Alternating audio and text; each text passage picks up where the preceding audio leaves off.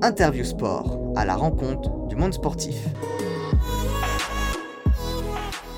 Clément Massico est sport scientist à l'INSEP, l'Institut national du sport, de l'expertise et de la performance, le temple du sport en France.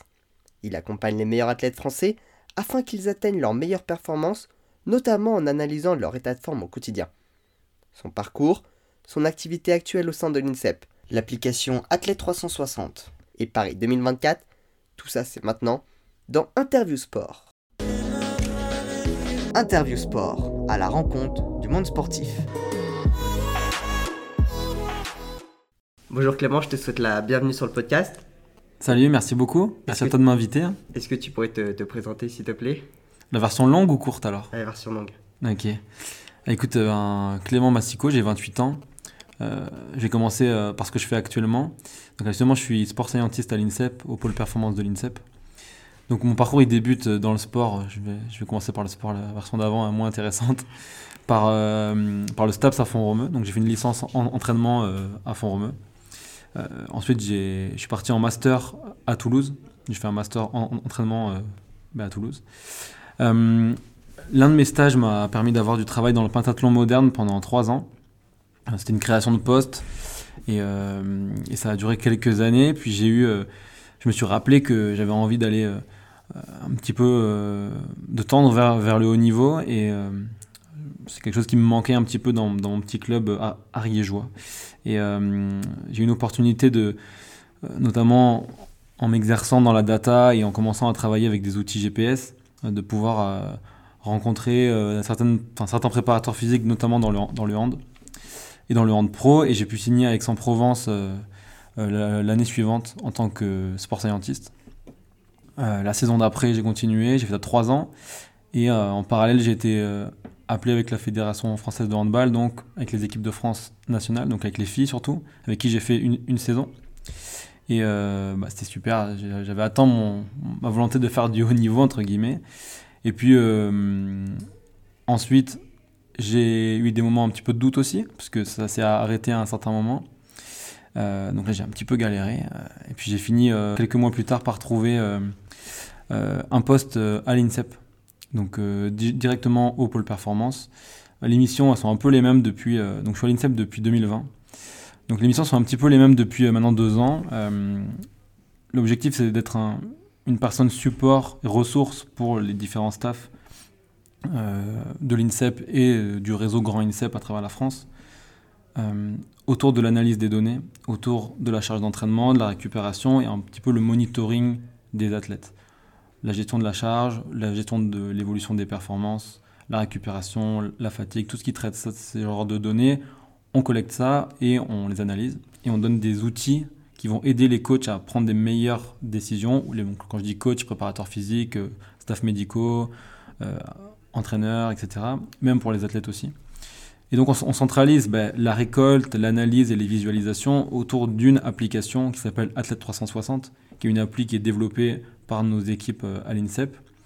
Euh, globalement, c'est une, une application qui fonctionne un petit peu comme tous les AMS, donc les Athlète Management System qui existent sur le marché. C'est-à-dire collecte de la donnée, elle permet de créer des visualisations. Notre plus-value, c'est qu'en fait, on a accès au code de, l'outil, donc on peut bah, modifier l'outil euh, presque à souhait. Je dis presque, on n'a pas l'intégralité du code non plus. Mais on peut facilement euh, orienter un petit peu nos, calculs, nos graphiques, etc. Donc actuellement, euh, ben, je rends service à, à quel- quelques projets dans l'INSEP et sur le réseau Grand INSEP avec des entraîneurs et des fédérations pour euh, répondre à tous ces besoins d'un point de vue de la gestion de la charge d'entraînement. Ouais, C'était une grosse présentation, Ok. mais c'est c'est vrai, c'est très sympa. Peut-être que tu peux commencer, enfin, revenir sur cette passion pour le sport. Tu as toujours voulu travailler Ouais. dans le sport. Ça vient, ça vient d'où cette passion? Bon, moi, j'ai un... mon père était footballeur. Il a joué jusqu'en national. Euh, alors, je sais même pas si on fallait dire national à, à son époque, mais en tout cas, c'était en troisième division. Donc, euh, j'ai essayé beaucoup de sports quand j'étais jeune. J'ai essayé du tennis quelques années, j'ai fait un petit peu de judo, j'ai fait euh, du foot. Et c'est ce qui m'a le plus euh, botté euh, au début. Euh, jouant en Corse quand j'étais petit. Donc, j'ai fait toutes les. les, les C'est parce les- que tu viens de. Corse, c'est ça? Exactement.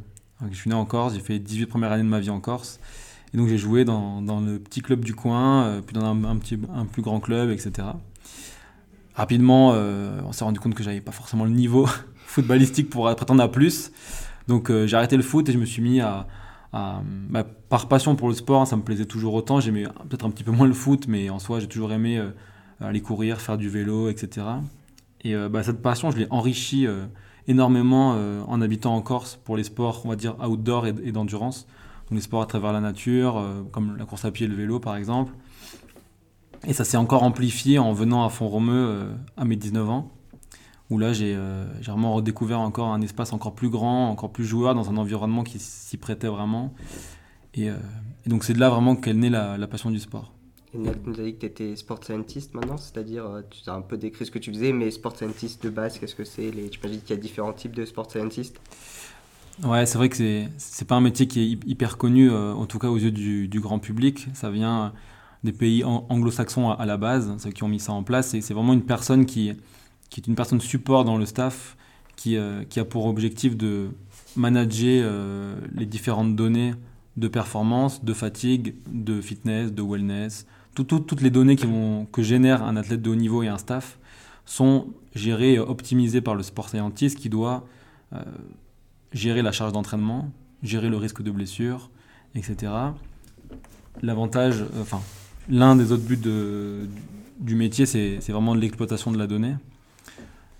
Et il y a un filtre de, scientifique là-dedans qui, qui, vient en fait, selon moi, en, trois axes. Après, c'est ma vision du métier. Il y a un filtre scientifique, un filtre des besoins terrain, et après, il y a le filtre euh, de votre expérience, de mon expérience en l'occurrence, qui vient faire euh, tout ça et qui a pour but de, faire générer des solutions et des réponses aux différents besoins des staffs. Donc il y a différents types de sports scientistes, effectivement.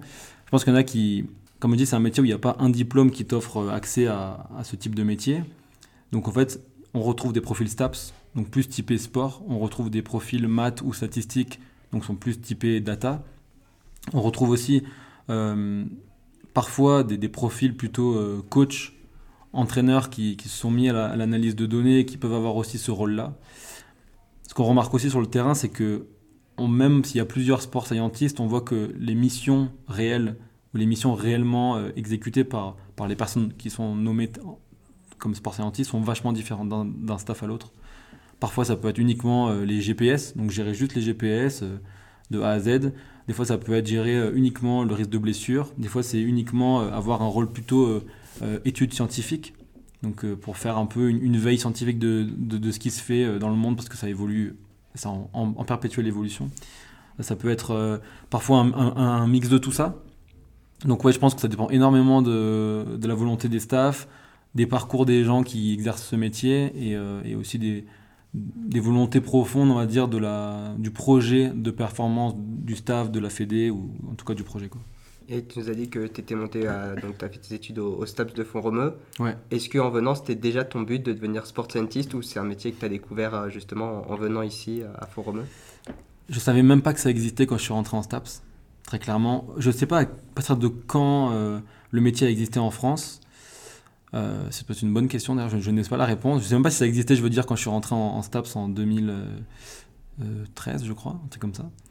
Euh, peut-être avant, je ne sais plus. Bref, 2011. 2011. Merci pour, pour les souffleurs. donc je ne sais pas si ça existait déjà quand je suis arrivé en STAPS. Moi, j'ai découvert ça par, on va dire, les pionniers qui ont commencé à, à parler de ce genre de métier. Donc c'était Martin Buchet euh, au Paris Saint-Germain, il y avait Mathieu Lacombe aussi au Paris Saint-Germain, ils formaient une équipe de sport scientistes. Euh, même si ça venait d'Angleterre, d'Australie la, plupart du temps, de ce qu'on voyait en tout cas. C'est via eux que j'ai commencé à me rendre compte que ça existait déjà. Euh, après, il y a eu tout un tas d'influences, comme Yann Lemeur, qui, qui, qui, est hyper connu désormais, mais qui était à l'INSEP avant, et c'est comme ça que je l'avais connu. Donc voilà, j'ai eu plusieurs influences et c'est pas à Font-Romeu que j'ai découvert euh, euh, le métier. Je voulais être préparateur physique euh, en sortant du STAPS de Font-Romeu, en tout cas de la licence. c'est en, master que j'ai commencé à découvrir ça. Il y a différents intervenants, notamment du Stade toulousain, qui étaient venus nous faire des interventions et qui se présentaient tels quels. Et ça m'a hyper motivé. Je me suis dit, c'est exactement ce que je veux faire. le côté science m'intéressait énormément. Au début, je voulais faire une thèse, d'ailleurs. Donc tu vois, ça, ressemblait un peu pas mal de, mes envies. je voulais avoir un rôle dans la performance, dans la gestion de la performance au sens large du terme. Et ce métier collait parfaitement à mes envies. Quoi. Après, je me suis rendu compte qu'il y avait plein de façons d'être sport scientist. Mais euh, en tout cas, ouais, je l'ai connu euh, très tardivement finalement. Et en rentrant dans ton master, tu as fait un, mémoire euh, sur Neurotracker, donc le lien entre la, tâche perceptivo-cognitive et la fatigue. Qu'est-ce que tu peux nous dire sur ça justement? Ouais, bah, l'idée c'était. donc on avait eu encore une fois une présentation de Philippe Arnaud, qui était un, intervenant au STAPS à, à Font-Romeu. Il nous avait présenté cet outil, donc le Neurotracker, qui est un outil d'évaluation des capacités perceptivo-cognitives. Donc globalement, comment que vous êtes, comment vous arrivez via la vision à capter de l'info et la restituer par, en l'occurrence, un geste, une performance? Nous, notre but, c'était, donc je le faisais avec, un collègue, euh, notre but, ça a été de se dire, bon, est-ce que ces capacités perceptivo-cognitives sont altérées pendant la fatigue Et deuxièmement, est-ce que une capacité aérobie ou en tout cas un système cardio-respiratoire performant permet de soit d'altérer cette diminution à l'effort intense, ou soit de, le de, la récupérer plus vite en fonction des, temps de jeu après une, phase de récupération. Donc ce qu'on a fait, tu vois, on a, on a créé un, petit protocole. On a fatigué des... Bah, des fois c'était nos potes, des fois c'était des jeunes du Stade toulousain. Euh, ils ont passé des épreuves évidemment euh, en toute lucidité, en post-fatigue, et puis 5 minutes après, et des fois même 30 secondes après. Et on a vu bah, comment, est-ce que ça a évolué. Euh, ce qu'on a regardé, c'est qu'il y avait des profils hyper différents. C'est-à-dire que de, base, ton niveau en Eurotracker, ben, il est différent, mais sans surprise, de la même façon que tu peux avoir une différence de VO2 max, de VMA, etc. c'est une qualité qui se travaille, et c'est une qualité où on est euh, tous différents. En fonction des postes de jeu, on a vu qu'il y avait déjà des, différences. par exemple, un demi-mêlée ou, un, ouvreur avait des capacités perceptives cognitives supérieures à, des, à, avants, par exemple. Euh, on a remarqué que tous les joueurs étaient euh, fatigués après euh, l'effort intense. Donc l'effort intense était une simulation de, match de rugby. Une simulation extrême de match de rugby même. D'un point de vue juste de la course, pas des contacts, mais pour le coup c'est un vrai champ d'investigation, je pense, les contacts. Surtout quand on voit avec tout ce qui se passe au niveau des commotions, etc., de la gestion, je pense que ça peut être un outil... je dis pas que le protocole de commotion devrait être un outil neurotracker, mais en tout cas ça, peut être en soi une idée. Et on s'est rendu compte aussi que les meilleurs VO2 max, en tout cas les meilleurs VMA, euh, ben, revenaient plus à leur état enfin, revenaient plus vite à leur état basal ou proche de leur état basal que ceux qui avaient une, une moindre VMA, ou un système cardio-respiratoire euh, moins performant. Donc on, a, on s'est dit, tiens, c'est une nouvelle raison pour travailler euh, le, système cardio-respiratoire. Si c'est un sport où il faut prendre des décisions constamment avec des, des informations à, à, capter visuellement, on s'est dit que ça, ça avait une raison de plus pour, pour travailler ça. Ouais, j'avais justement interviewé Maëven Dos qui a créé Agon, je sais pas si ça te dit, non, ça te dit rien. C'est donc c'est une startup qui vise à améliorer la performance sportive au travers de, de l'aspect cognitif en utilisant des casques de réalité virtuelle. Et c'était justement aussi euh, tourné vers, vers le rugby avec le Stade Rochelet. Donc on voit vraiment que l'aspect cognitif il prend de, de, plus en plus de place dans, dans la performance et qu'il y, a, y a un attrait de plus en plus important justement pour, euh, pour cette qualité même si, euh, si on a de, de nombreux autres. Ouais, moi j'ai connu la pente, je pense, la plus, la plus importante euh, entre ma licence et mon master. J'ai l'impression que ça, sortait vraiment énormément. Il conseillait avoir des articles qui sortaient là-dessus. C'était un peu là, pas, une mode, mais ça commençait à sortir vraiment. Et euh, alors, je t'avoue que euh, après ça, j'ai plus fait de capacité perceptivo-cognitive. J'ai eu d'autres opportunités qui m'ont amené vers les, vers les GPS. C'était totalement autre chose. Je me suis aussi rendu compte que ça demandait un temps qui était certain et un temps conséquent pour l'analyse on, tend de plus en plus vers, euh, vers du testing et du monitoring qui soit invisible le plus possible, que ça prenne moins de temps, euh, que ce soit facile à faire, reproductible, etc. Et en fait, on s'est rendu compte que même si on l'a on bien fait, notre mémoire, mais les conditions de test, donc une salle noire avec euh, un écran, du calme, etc., ça, devenait quand même assez compliqué pour un staff pro. On, on pouvait passer que un, par un. Bon, après, peut-être faut acheter plusieurs outils, ça peut-être ça serait possible, mais on dit, c'était quand même pas simple à, mettre en place. Et du coup, dans mes différents contextes à la suite, j'ai pu retrouver euh, ni, le temps, ni l'envie aussi de, le rebasculer là-dessus. Mais c'est vrai que c'était hyper intéressant. Euh, donc, euh, je pense que, je pense que ça, le devient. Il faut, il faut un, contexte favorable pour, pour faire ça. Bon, en tout cas, tu as aussi passé deux, deux, grosses expériences dans, dans, le handball, d'abord avec le POC et après avec les équipes de France féminine. Mm. Est-ce que ça t'a permis de, mieux connaître ce sport? Est-ce que tu connaissais ce sport? Est-ce que tu l'as découvert justement en étant euh, data, data analyst? Ouais, l'avantage en, en, c'est qu'on fait plein, plein de sports. Donc ça permet pas d'être expert évidemment de la discipline, mais en tout cas ça nous plonge déjà dans une réalité terrain euh, de ce qui peut se passer d'un point de vue de la pratique en, elle-même. C'est déjà toujours intéressant de savoir, d'avoir un peu une perception de ce que peuvent ressentir euh, les joueurs ou les joueuses euh, sur un terrain. Alors évidemment, j'en ai pas fait à haut niveau, donc les demandes de haut niveau sont quand même encore autre chose que celle d'un cours stable, ça, ça, c'est clair. Mais par contre, à part ça, je connaissais rien du hand. Donc, euh, avec ma formation euh, scientifique euh, via la licence et le master, je me suis plongé dans des dizaines et des dizaines d'articles pour essayer de, rattraper mon retard. Je me suis rendu compte que sur le terrain, on bah, c'était très très éloigné de ce que j'avais pu lire. Il y avait certaines choses qui, qui, correspondaient, d'autres qui étaient totalement différentes. Je me suis rendu compte qu'on ne pouvait pas faire exactement ce qui était marqué dans les articles. Donc, bah, je me suis adapté. Et l'avantage, c'est que j'arrivais avec un outil nouveau, le GPS, qui venait tout juste d'être autorisé en match. Euh, donc au début de la saison, genre ça a été euh, autorisé en août, et puis je suis arrivé euh, bah, en août aussi, donc ça a commencé à ce moment-là. Donc les premiers matchs, c'était toujours un peu l'effervescence, dans le sens où bah, c'était nouveau, tu vois, donc c'était quelque chose de nouveau. Puis surtout, on avait le, recul du foot, où c'était déjà quelque chose qui était assez utilisé, donc les handballeurs étaient assez friands de, de cette nouvelle technologie. Donc j'ai pas eu besoin d'avoir l'expertise énorme tout de suite, technique en tout cas handball, Évidemment, la préparation physique, parce que c'est aussi l'un des penchants que j'avais. Euh, euh, bah ça, ça fait partie de ma formation. Je l'ai appris dans les études, je l'ai vu sur le terrain. Le prépa physique en poste m'a énormément aidé à, me mettre à l'aise et à, m'expliquer un peu comment lui voyait les choses. Et, euh, et après, moi, j'ai surtout eu aussi. L'autre partie, c'était d'analyser les perfs en match.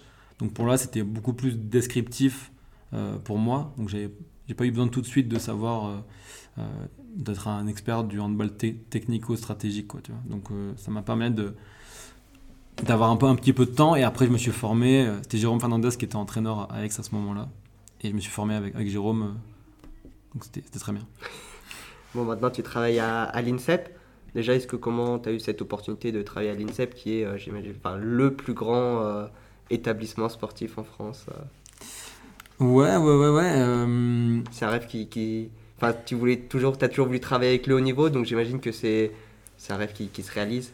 C'est ça, c'est vrai que c'était toujours un peu le, le lieu mythique. Euh, avant d'y aller, je trouvais ça, je trouvais ça mythique. Peut-être que je me rends moins compte maintenant, mais je, quand je prends un peu de recul, je me dis que j'ai quand même énormément de chance. Euh, et comment je m'y suis retrouvé? Eh Ben écoute, euh, le projet Athlète 360 se lançait au sein de l'INSEP. Il a commencé à prendre une ampleur telle qu'il a fallu recruter des gens. Euh, j'étais là libre à ce moment-là. Euh, le réseau a fait que je me suis retrouvé à, être auditionné à ce moment-là et puis j'ai été pris comme ça. Et ça dure depuis euh, bientôt deux ans. Donc voilà, c'est aussi simple que ça, quoi. Une demande, j'étais là, voilà. T'as sauté sur l'occasion, C'est ça. Et quel sport est-ce que tu accompagnes justement là-bas? Alors ça a pas mal évolué au cours du temps, notamment parce que l'équipe s'est enrichie depuis. Aujourd'hui, j'accompagne principalement on va dire, bon, j'accompagne 17 projets différents. Évidemment, je ne peux pas mettre 4 euh, heures par jour euh, pour les 17 projets, hein, sinon ça, dépasse les temps d'une journée. Euh, globalement, les projets avec qui c'est le projet le plus développé, c'est le basket Donc ça va des pôles France de l'INSEP aux équipes nationales. la natation, donc principalement le, pôle France à l'INSEP et aussi quelques, quelques, quelques, travaux de collaboration avec on va dire, le réseau Grand INSEP le pentathlon moderne, avec qui je passe euh, pas mal de temps sur le terrain. Euh, d'ailleurs, il y, a le foot aussi.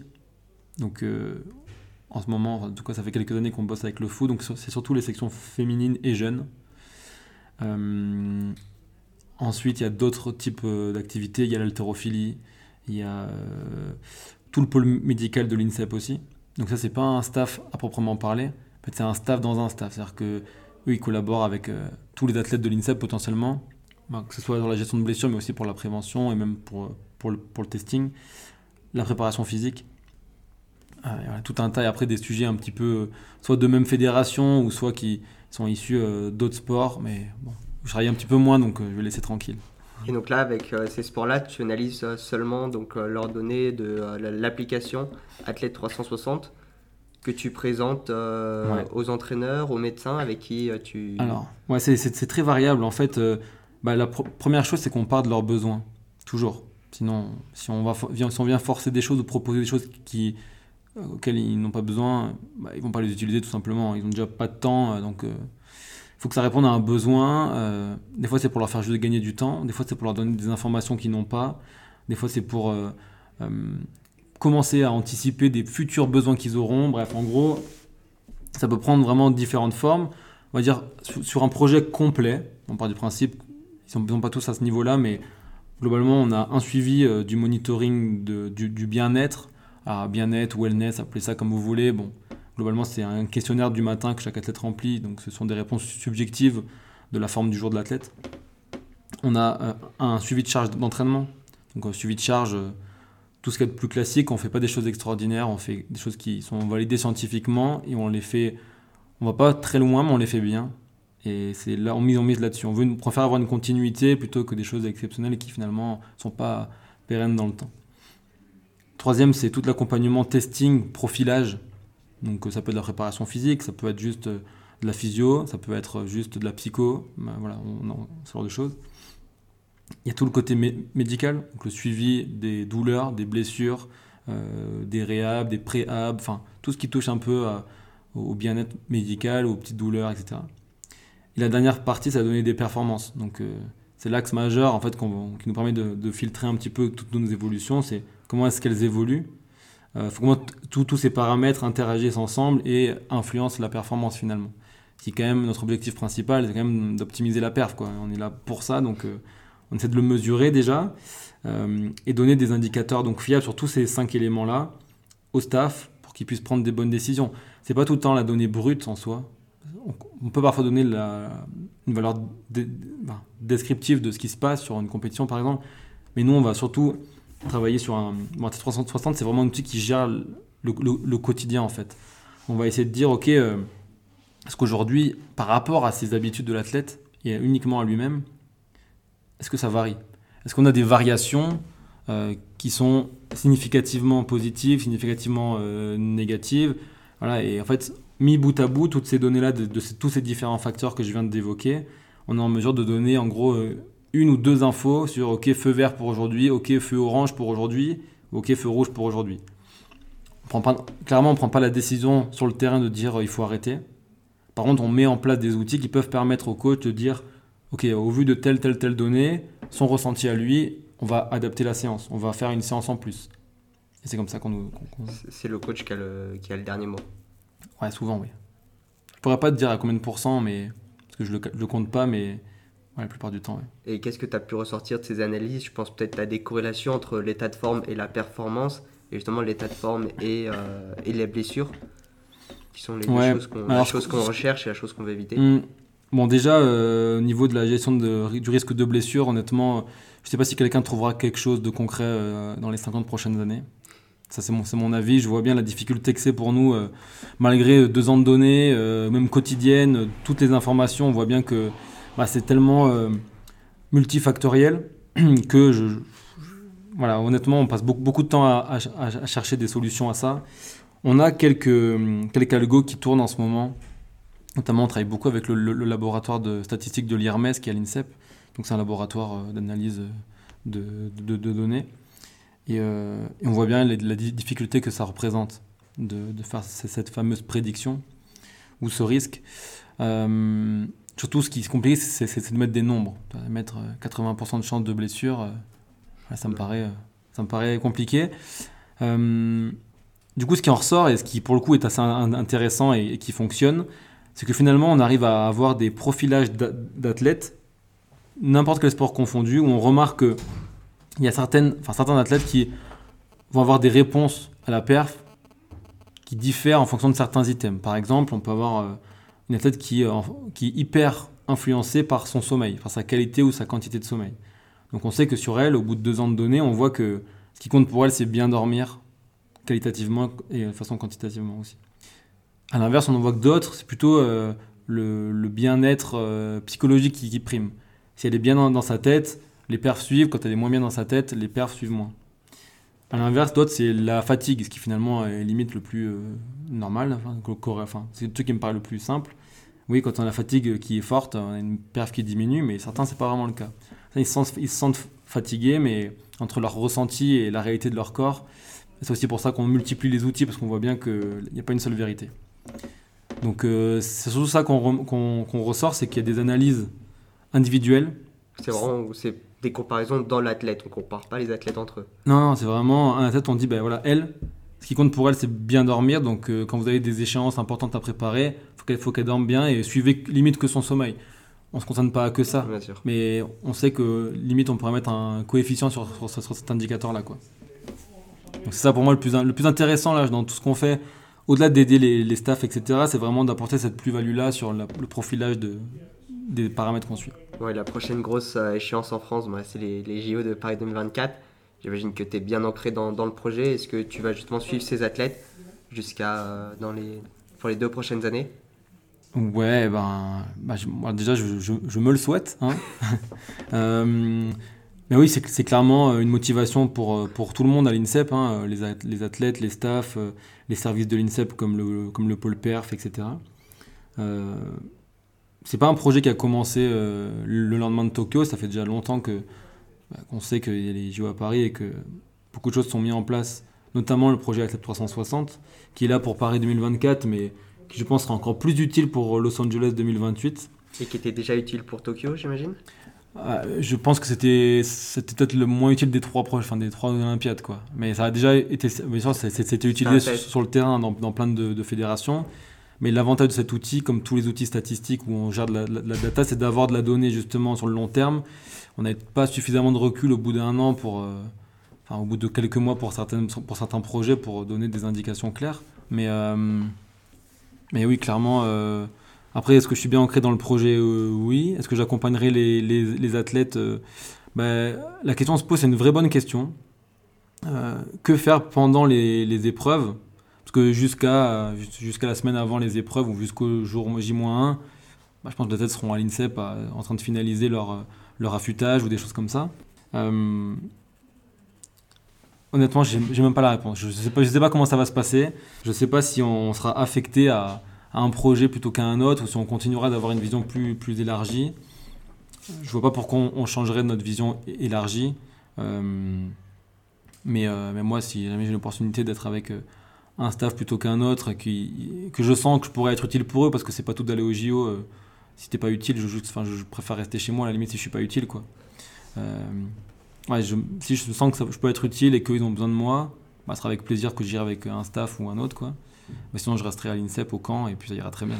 Bon, et, au- au-delà de, de Paris 2024, euh, après, comment tu vois ton avenir? Est-ce que tu souhaites rester à l'INSEP, rejoindre une autre fédération, euh, aller à l'étranger ou peut-être même retourner en Corse de tes terres natales Il y a beaucoup de questions. Euh, je n'ai aucune idée honnêtement de ce que je ferai à la suite.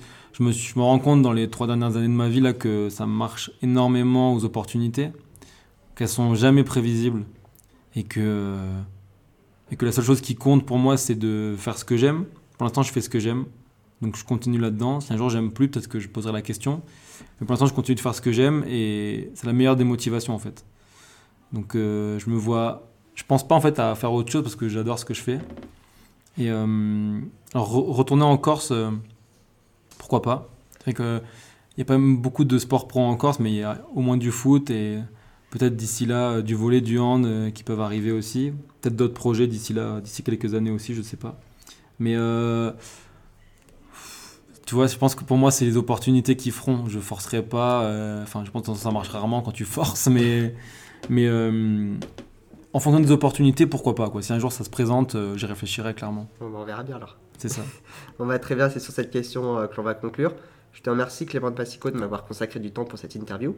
Avant Merci de se quitter, s'il ne faut retenir qu'une seule chose de cet entretien, qu'est-ce que ce serait? Soyez curieux, faites ce que vous aimez et ça vous amènera très loin.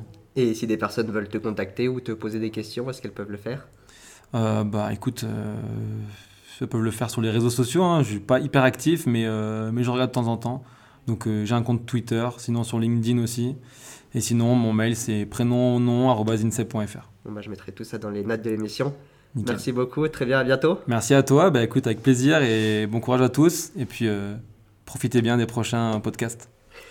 Merci à ceux qui sont arrivés jusqu'au bout de cet épisode et qui ont écouté en intégralité cet entretien avec Clément Massico. S'il vous a plu et que vous avez appris des choses, n'hésitez pas à le partager, à me dire ce que vous en avez pensé et à mettre un commentaire si vous êtes sur Apple Podcast. C'est ce qui me permet de progresser et de me rendre visible. Je rappelle que je publie chaque soir Sport Actu, un podcast sur les actualités sportives de la journée. N'hésitez pas à aussi me suivre sur Instagram, sport.kiliantangui. J'y publie des posts quotidiens sur le sport, je partage ma passion et j'entre en contact avec vous. Merci à tous et à bientôt sur Sport Podcast.